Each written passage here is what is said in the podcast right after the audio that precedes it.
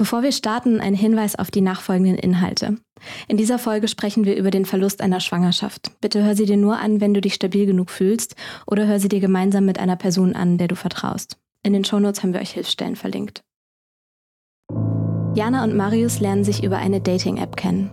Kurze Zeit später wird Jana schwanger, doch Marius will das Kind nicht. Mit einem heimlich verabreichten Medikament sorgt Marius dafür, dass Jana ihr ungeborenes Kind verliert. Später wird Marius im Rahmen eines Täter-Opfer-Ausgleichs bei Jana um Entschuldigung bitten. Aber was ist so ein Täter-Opfer-Ausgleich überhaupt und wie kann das funktionieren? Das erfahrt ihr in dieser Folge, denn darüber sprechen wir heute mit Sabine Elzner. Sie arbeitet jeden Tag mit Täterinnen und Opfern und versucht, diese miteinander ins Gespräch zu bringen. Und das kann nicht nur für die Täterinnen richtig viel bringen. Also mir hat mal eine junge Frau gesagt, ähm, die war Geschädigte in einem Sexualdelikt. Ähm, das war ein sehr langer Prozess, dieser Täter-Opfer-Ausgleich. Und sie hat gesagt, ich bin vom Opfer zur Handelnden geworden. Und das hat einen großen Unterschied gemacht. Aber lasst uns erstmal von vorne anfangen.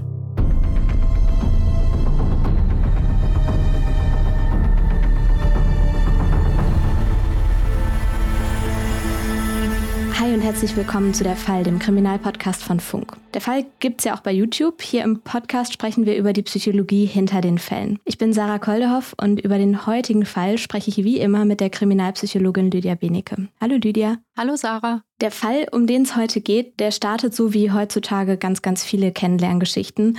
Eine junge Frau und ein junger Mann, wir nennen sie hier jetzt Jana und Marius, lernen sich auf einer Dating-App kennen. Jana ist 26 und Marius 21 Jahre alt. Die beiden treffen sich und haben Sex. Einige Wochen später stellt Jana fest, sie ist schwanger. Sie überlegt dann kurz, ob sie bereit für ein Kind ist und entscheidet sich dann dafür, die Schwangerschaft nicht abzubrechen und das Kind zu bekommen. Jana erinnert sich an die Entscheidung später so.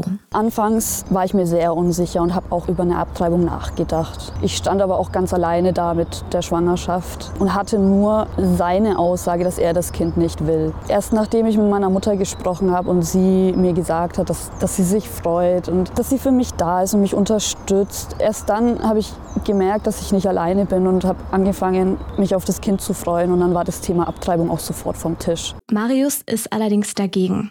Er versucht, Jana zur Abtreibung zu überreden. Die Situation scheint klar. Jana wird ihr Kind bekommen, auch wenn Marius dagegen ist. Denn die Entscheidung, eine Schwangerschaft zu behalten, liegt in Deutschland alleine bei der schwangeren Person. Mhm. Doch im vierten Monat von Janas Schwangerschaft scheint Marius eine Kehrtwende zu machen und sich mit seiner nahenden Vaterrolle anzufreunden. Er besucht Jana und sagt ihr, er habe ihr eine selbstgemachte Mokka-Creme mitgebracht. Die Creme sei gut für sie, schließlich brauche sie Energie und Zucker für ihr Baby. Was Jana jetzt zu diesem Zeitpunkt nicht weiß, ist, in Wahrheit will Marius immer noch unbedingt verhindern, dass Jana ihr Kind bekommt. Kurz vorher ist er nach Tschechien gefahren und hat dort ein Abtreibungsmittel gekauft. Das ist ein Mittel, das in Deutschland nur bis zur neunten Schwangerschaftswoche und unter Aufsicht eines Arztes oder einer Ärztin eingenommen werden darf und natürlich niemals, ohne dass die schwangere Person es will. In Janas Portion der Mokka-Creme hat Marius jetzt vorher das Abtreibungsmittel untergemischt. Nachdem die beiden aufgegessen haben, geht Marius. Die beiden Dessertschälchen nimmt er mit. Am Abend bekommt Jana Bauchkrämpfe und muss sich übergeben.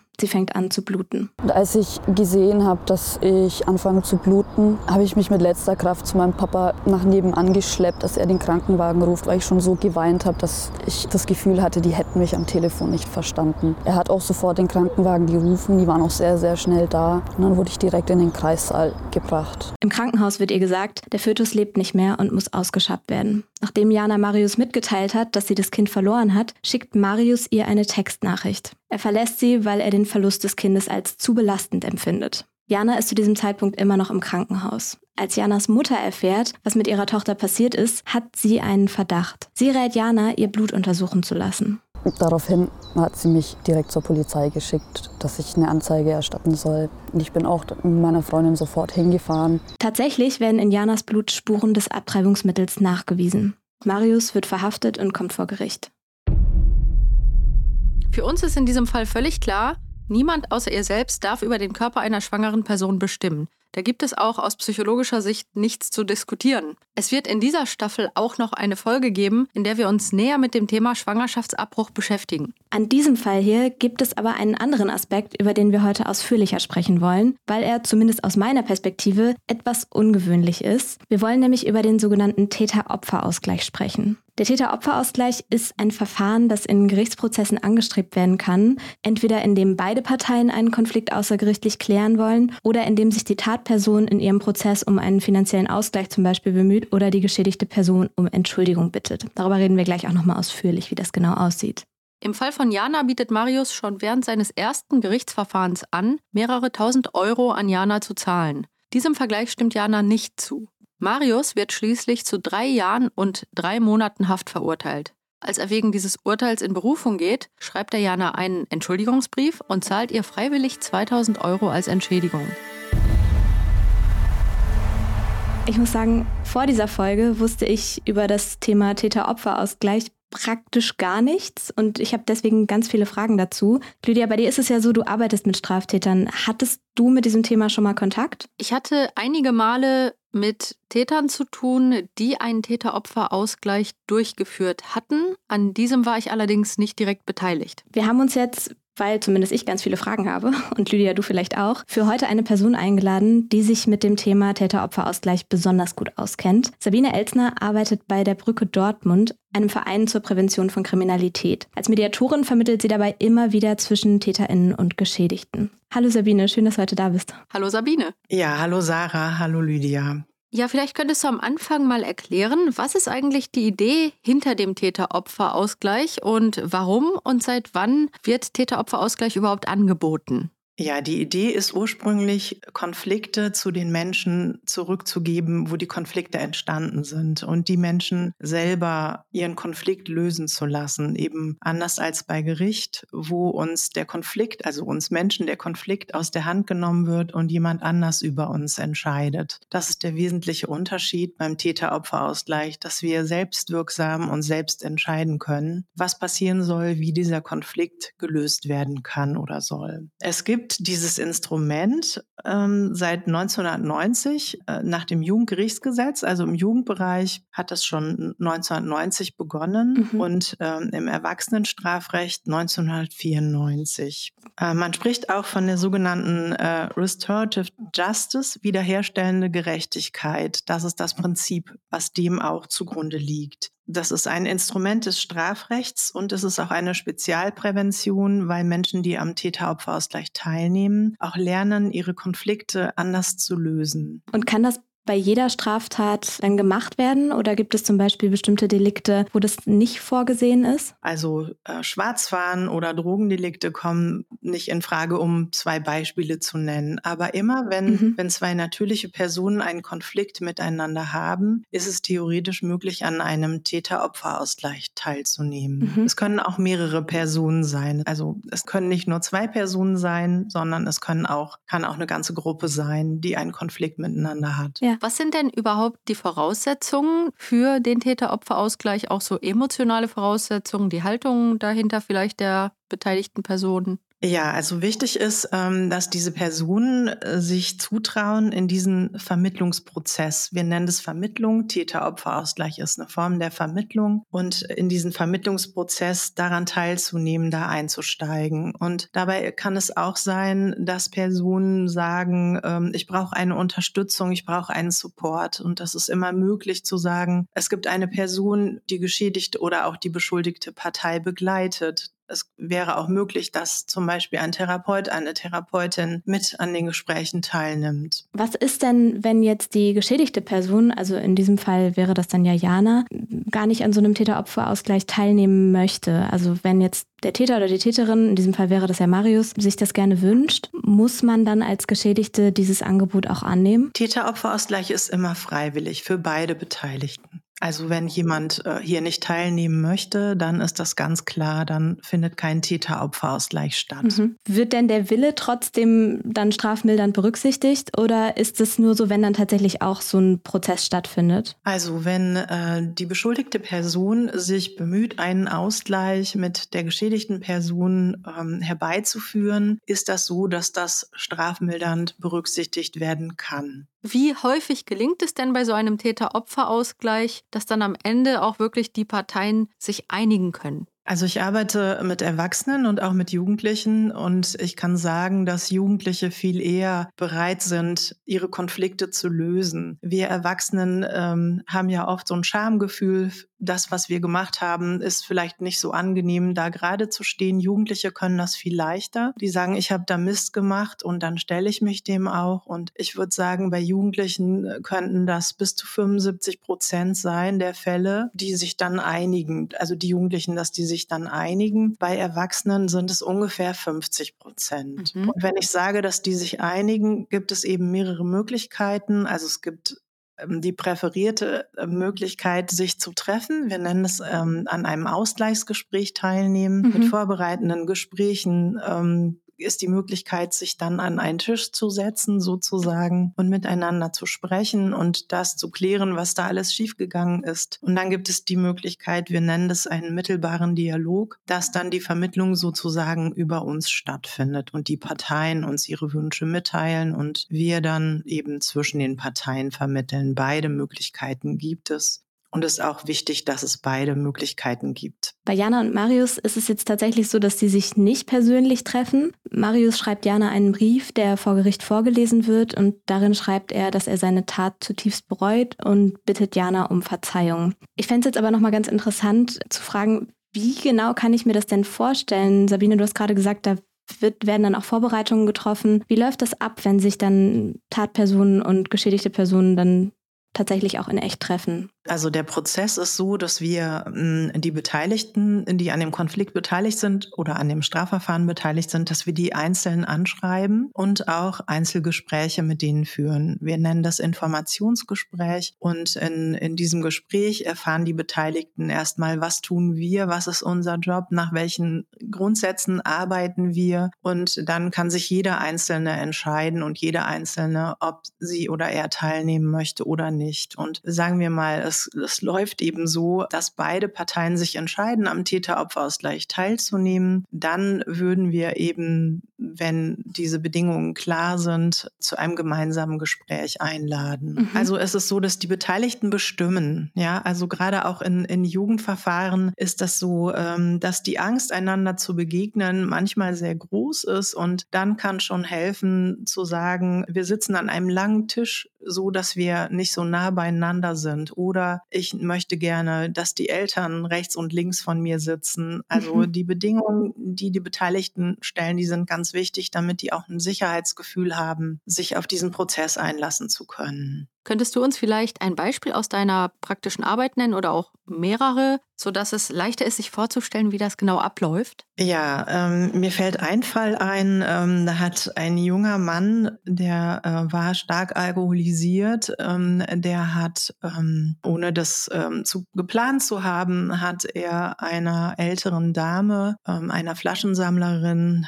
äh, mitten in der Nacht in der Fußgängerzone, die hat er geschlagen. Er hat die verwechselt gewechselt in seinem berauschten Kopf und ähm, die Dame ist ins Krankenhaus gekommen und war wirklich verletzt und der junge Mann hat deutlich gemacht, dass er das sehr bereut, dass er erst am nächsten Tag erfahren hat, dass er eine Frau geschlagen hat. Der war ganz bestürzt über seine Tat. Und ich habe beiden Parteien getrennt, auch mehrere Male gesprochen, um zu hören, ja, wie sind eigentlich die Folgen der Tat für beide Seiten. Und ähm, die ältere Dame, die hatte also ganz große Angst, diesem Mann zu begegnen, weil sie einfach wirklich traumatisiert war auch von dieser Tat und ähm, sie hat berichtet, wie es ihr eben ergangen ist, ähm, ja, welche Folgen sie davon getragen hat. Und sie hat mir dann gesagt, also wenn ich dabei wäre, würde sie sich das schon zutrauen, aber sie möchte dann, dass ein Polizist neben ihr sitzt, damit sie geschützt ist vor dem jungen Mann. Und mhm. ich konnte jetzt den Polizist nicht liefern, aber habe eben gefragt, ob vielleicht ein, ein äh, männlicher Kollege ausreichen würde. Und dem hat sie zugestimmt und ich habe ihr einen Kollegen an die Seite gesetzt in diesem Gespräch. Und natürlich war ein Tisch zwischen diesen Parteien. Ich saß in der Mitte und habe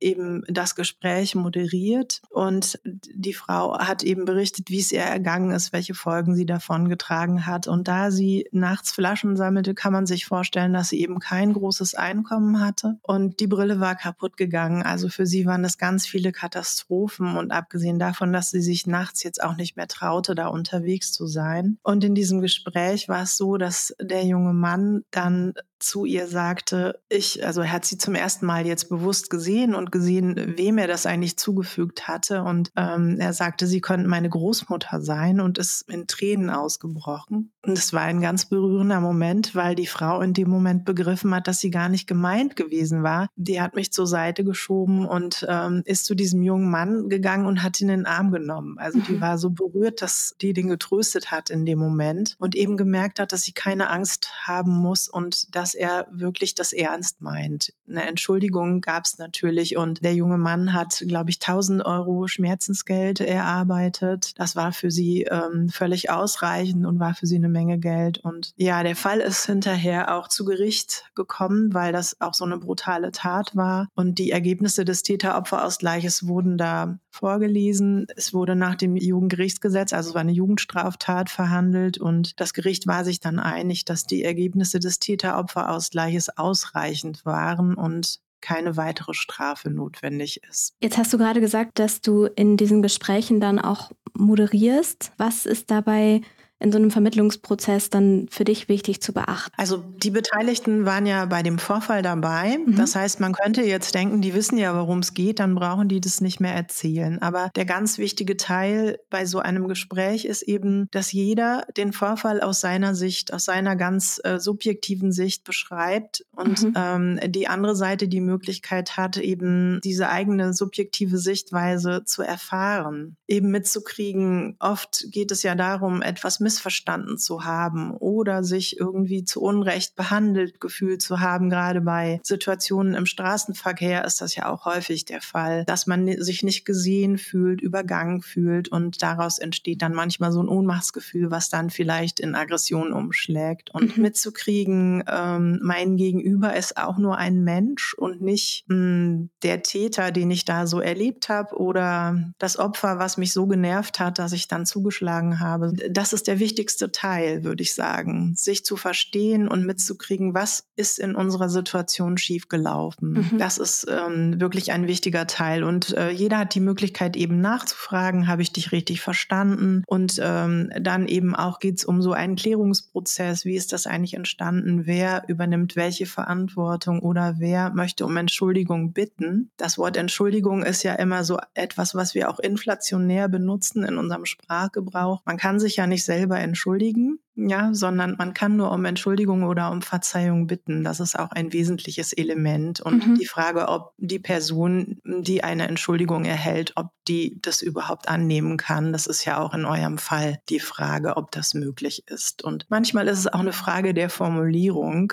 Ja, in, in so einem Ausgleichsprozess übersetze ich auch manchmal das, wir nennen das Doppeln, übersetze, versuche das zu übersetzen, was ich gehört habe oder was die andere Person meinen könnte, weil es natürlich eine hohe Anspannung ist in so einem mhm. Konfliktlösungsgespräch mhm. und es nicht immer leicht fällt, die Emotionen zu benennen, die eigentlich dahinter stehen. Also jemandem zu sagen, dass mir mein Verhalten sehr peinlich ist, ich das bereue und gerne möchte, dass es hier, dass ja, dass vielleicht auch meine Entschuldigung oder meine Bitte nach Entschuldigung angenommen wird. Das ist ja, können wir, kann sich jeder vorstellen, auch unangenehm und dafür bedarf es eben dieser Mediation, dieser Moderation und auch der Unterstützung. Also versuchst du dann auch, dich in beide Parteien reinzudenken in diesem Prozess? Auf jeden Fall. Ich habe ja mit beiden nichts zu tun. Das ist die Voraussetzung, ja, dass ich da parteilos bin und genau rausfinde, was sind die Bedürfnisse der Parteien und wie kann ich jeden unterstützen,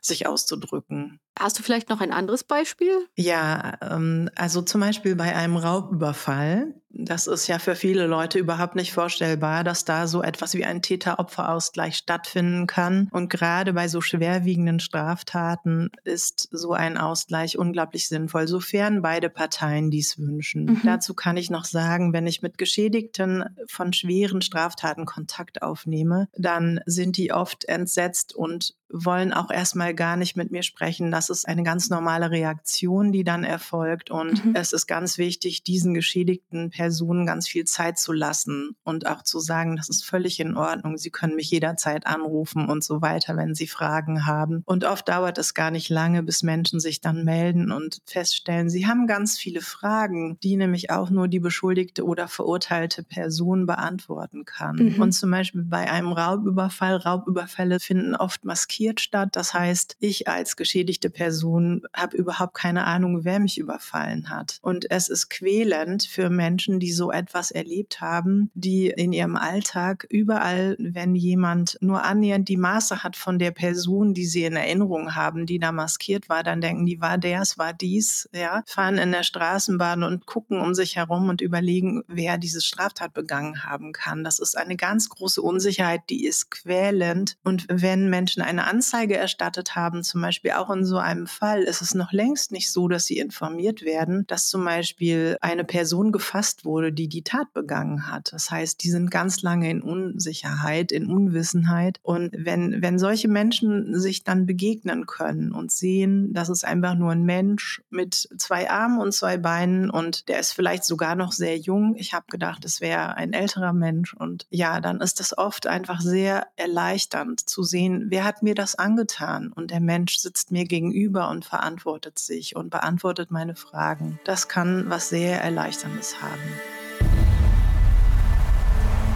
Jetzt könnte man ja sagen, okay, Geld und Bitte um Entschuldigung gegen Straftat, das klingt ein bisschen wie ein unfairer Vergleich. Was denkt ihr denn? Ist das gerecht? Wenn ihr uns bei Spotify hört, dann könnt ihr uns direkt unter dieser Folge schreiben. Ansonsten erreicht ihr uns per Mail. Die findet ihr in den Show Notes. Sabine, was sagst du dazu? Wann bringt das was und was bringt es vor allen Dingen auch den Geschädigten? Es muss immer eine persönliche Entscheidung sein. Also am Anfang meiner Tätigkeit habe ich immer gelernt, also ähm, Menschen, die traumatisiert sind, dürfen nicht am Täter-Opfer-Ausgleich teilnehmen. Und ähm, das finde ich erstmal vom Grundsatz her falsch, weil jeder Mensch selber entscheiden muss und können soll, was mute ich mir zu oder möchte ich an diesem Prozess teilnehmen. Mhm. Es kann den Geschädigten Klarheit bringen, das, was ich gerade schon erklärt habe an den Beispielsfällen, mit wem habe ich es da zu tun gehabt? Also gerade bei schwerwiegenden Straftaten ist es wirklich häufiger vorgekommen, dass geschädigte Menschen mich Monate oder sogar Jahre später angerufen haben und gesagt haben, diese Auseinandersetzung, die ich da führen durfte mit, mit der beschuldigten Partei, die hat für mich auch so einen Frieden gebracht. Ja, ich habe schon Therapie gemacht und alles Mögliche, aber das war für mich ein Stück von meinem Heilungsprozess, der ganz, ganz wichtig war. Also mir hat mal eine junge Frau gesagt, gesagt, ähm, die war Geschädigte in einem Sexualdelikt.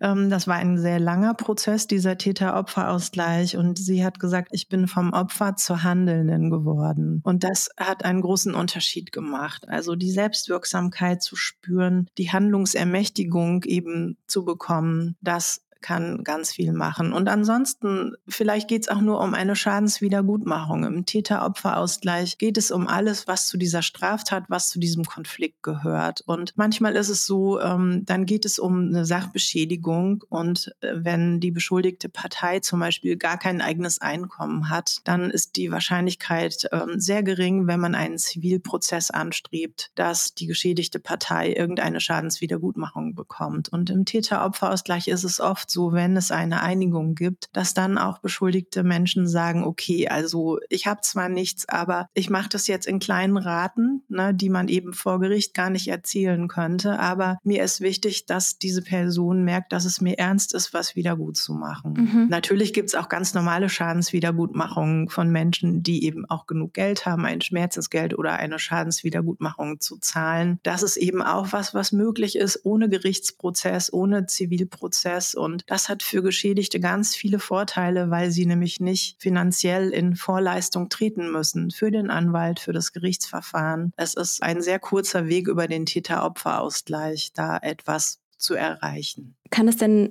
nicht vielleicht auch frustrierend sein, wenn ich als geschädigte Person jetzt noch gar nicht so weit bin und trotzdem dann aber dem Täter oder der Täterin das vor Gericht positiv ausgelegt wird, dass sie sich darum bemüht hat? Ja, das ist auf jeden Fall eine Möglichkeit natürlich, dass das frustrierend ist und dass ich als geschädigte Partei überhaupt kein Interesse daran habe, dass der beschuldigte Mensch eben irgendeine Vergünstigung bekommt.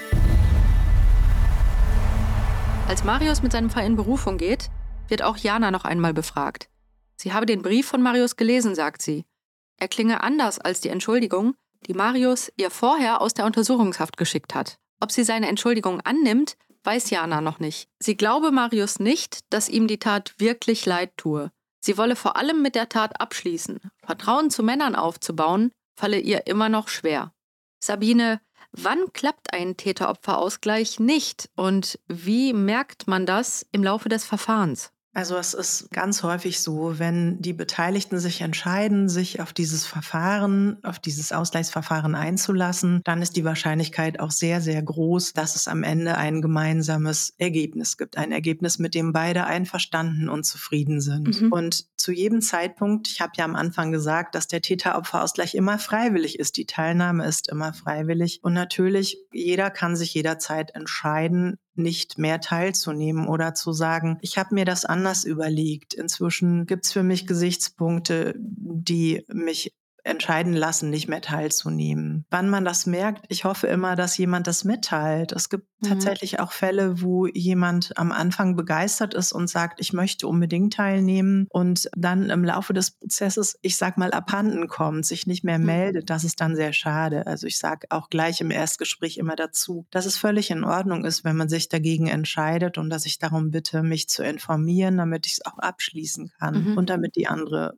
Partei eben informiert werden kann. Das ist offen, das ist ja ein Mediationsverfahren. Merkst du denn, wenn Täter in dem Täter-Opfer-Ausgleich nur zustimmen, um weniger hart bestraft zu werden? Also merkst du, ob es denen wirklich ernst ist oder nicht? Also es ist sogar oft so, dass erstmal, sagen wir mal, wenn Jugendliche am Täter-Opfer-Ausgleich teilnehmen, die ja auch keine Vorstellung vom Täter-Opfer-Ausgleich haben, dann sagen die ganz offen, ich habe gehört, ich kann hier was tun, mhm. was eben die Strafe reduziert. Das ist ja auch erstmal ein, eine normale Geschichte, dass jemand versucht, das Beste für sich rauszuholen. Ja. Und dann geht es natürlich darum, im Gespräch herauszufinden, gibt es tatsächlich auch eine Motivation, die für die geschädigte Seite ein Gewinn bringen könnte. Ja, und in Jugendverfahren ist es ja so, dass ich weiß nicht, bei 90 Prozent der Fälle die Menschen sich kennen, die da in einem Konflikt beteiligt sind und es auch etwas bringen kann, wenn zum Beispiel die Jugendlichen miteinander vereinbaren, sich zukünftig aus dem Weg zu gehen. Dass keiner mehr die Befürchtung haben muss, ähm, auf der Täterseite, da zeigt jemand mit dem Finger auf mich und sagt, ne, der hat das und das gemacht oder die und äh, auf der geschädigten Seite eben äh, Angst zu haben, dass sich eine Tat wiederholt. Das ist ganz häufig so. Das ist auch in Erwachsenenfällen so, dass es oft eine Absprache gibt, wenn wir uns begegnen. Wie gehen wir dann miteinander um oder ignorieren wir uns? Wechseln wir die Straßenseite? Also das ist was, was eben am Ende auch immer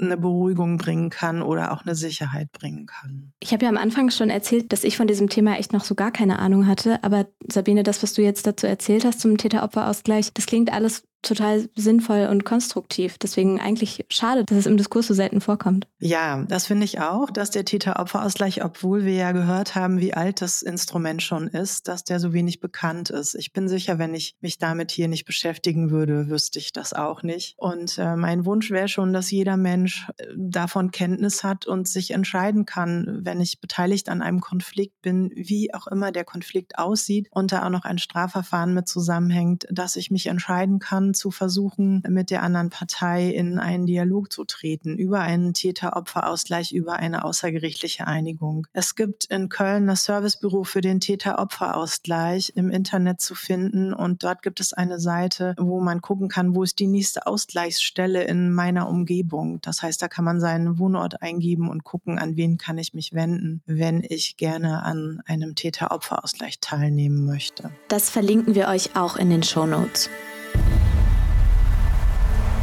Für Marius wirkt es sich strafmildernd aus, dass er Jana freiwillig Schmerzensgeld bezahlt und bei ihr um Entschuldigung gebeten hat. Statt zu drei Jahren und drei Monaten wird er am Ende wegen gefährlicher Körperverletzung und Schwangerschaftsabbruchs zu drei Jahren Haft verurteilt.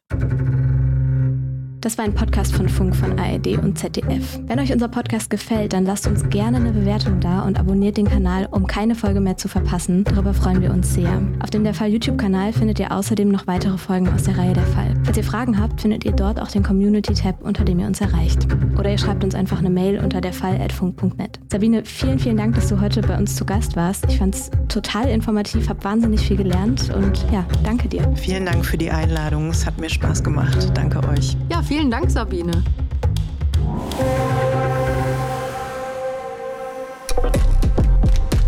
Die Funk-Podcast-Empfehlung. Es gibt viele Gründe, in die Politik zu gehen. Macht, Geltungsdrang, für manche auch Geld. Eins trifft aber auf die allermeisten Politikerinnen und Politiker zu. Die Überzeugung, die besten Ideen für dieses Land zu haben. Aber wie viele dieser Pläne lassen sich überhaupt umsetzen? Oft enden sie in halbgaren Kompromissen mit den Koalitionspartnern oder werden gar nicht umgesetzt. Was, wenn das anders wäre? Absolute Mehrheiten kommen in der Politik heute kaum noch vor.